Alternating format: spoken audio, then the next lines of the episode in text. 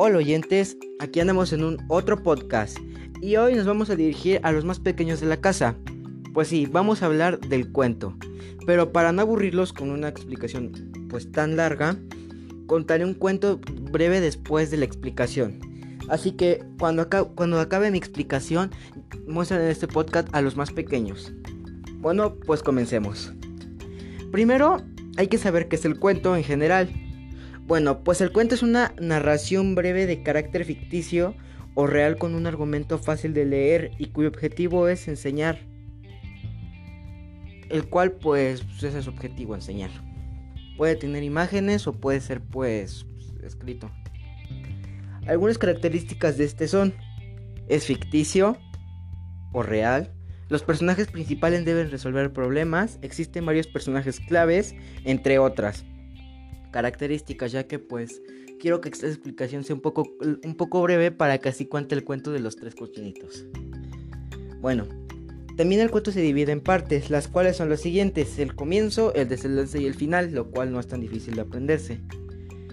Y pues ya después de esta pues muy breve explicación, el cual no toco tanto el tema del cuento y de sus tipos y eso, les voy a contar a los más pequeños el cuento de los tres cerditos. Así que les recomiendo que si tienen algún hijo o hija, se los, le este, esta parte del podcast.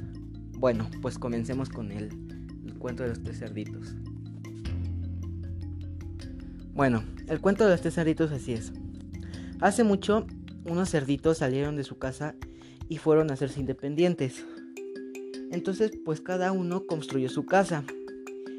El primer cerdito construyó su casa de paja. El segundo cerdito, su casa la construyó de madera. Y el tercero era muy trabajador, así que decidió, decidió trabajar su casa con ladrillo. Entonces, después de un buen rato, los tres cerditos ya habían terminado. El más flojo, el que construyó la casa de paja, ya tenía su casa desde hace buen rato. Y el de madera igual. Pero el que lo había hecho de ladrillo aún seguía construyéndola. Entonces los tres, los dos cerditos que ya habían terminado sus casas, fueron a su casa y se fueron a burlar de él, ya que le decían que era muy trabajador y por qué no era tan flojo como ellos. El cerdito le dijo que su casa iba a ser más resistente que la suya, pero pues literalmente a los, a los dos cerditos no les importó. Después de un rato, el, el cerdito ya había terminado su casa, pero lo que no sabían era que un lobo feroz andaba ahí por los lares de ahí. De repente, el lobo feroz apareció y tocó la puerta del de la casa del cerdito de paja. El cerdito abrió y asustado cerró la puerta. Después de que cerró la puerta el cerdito, salió, quería salir de la casa, pero pues no podía ya que pues nada más había una puerta. Y entonces el lobo feroz dijo, soplaré y soplaré y tu casa derrumbaré. Y entonces el lobo feroz sopló y destruyó la casa. Después el, cerdito logró escapar gracias a que la casa había sido destruida por el, por el soplido del lobo. Y este fue corriendo a la casa de, de madera. Y entonces se encerró y le contó a su hermano. Hermano, hay un lobo fuera rendo, ayúdame. Y entonces el lobo, después de escuchar esto, se acercó y dijo, ¿me dejas entrar? Los cerditos le negaron la entrada. Entonces este dijo la, dijo la misma frase. Soplaré y soplaré, y tu casa derrumbaré. Y sopló, y destruyó la casa de madera. Los cerditos asustados fueron con su hermano, el que había trabajado su casa durante buen rato. El, el, hermano los dejó pasar, ya que pues aunque se habían burlado de él, no le importaba ya que eran sus hermanos. Le contaron la situación y entonces este planeó un, un plan. Encendió la chimenea y puso una gran olla con agua caliente.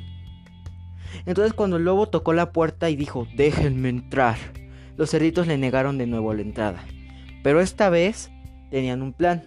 Cuando el lobo dijo, soplaré y soplaré, tu casa derrumbaré, sopló el lobo, pero gracias a que la, la casa estaba muy bien construida y de un material muy fuerte, esta ni siquiera, ni siquiera tembló. Y luego volvió a decir, soplaré y soplaré, y tu casa derrumbaré. El lobo jaló un poco más de aire que la última vez, y sopló con todas sus fuerzas, pero no logró nada. El lobo ya un poco harto vio que había una chimenea. Entonces trepó la casa y se intentó meter por ella. Pero en el momento que el lobo iba, iba a entrar por la chimenea, cayó y cayó sobre la gran olla, el cual se quemó el trasero y salió corriendo. Los tres cerditos festejaron en la casa, ya que el lobo ya no iba a regresar nunca por la broma, por la broma más vil que le habían hecho. Y así, mis queridos niños, acaba el cuento. Colorín colorado, este cuento se ha acabado. Bueno, pues gracias a los que estuvieron en este podcast y espero que les haya gustado mucho el cuento. Si les gusta pueden seguirme aquí en Anchor. Gracias.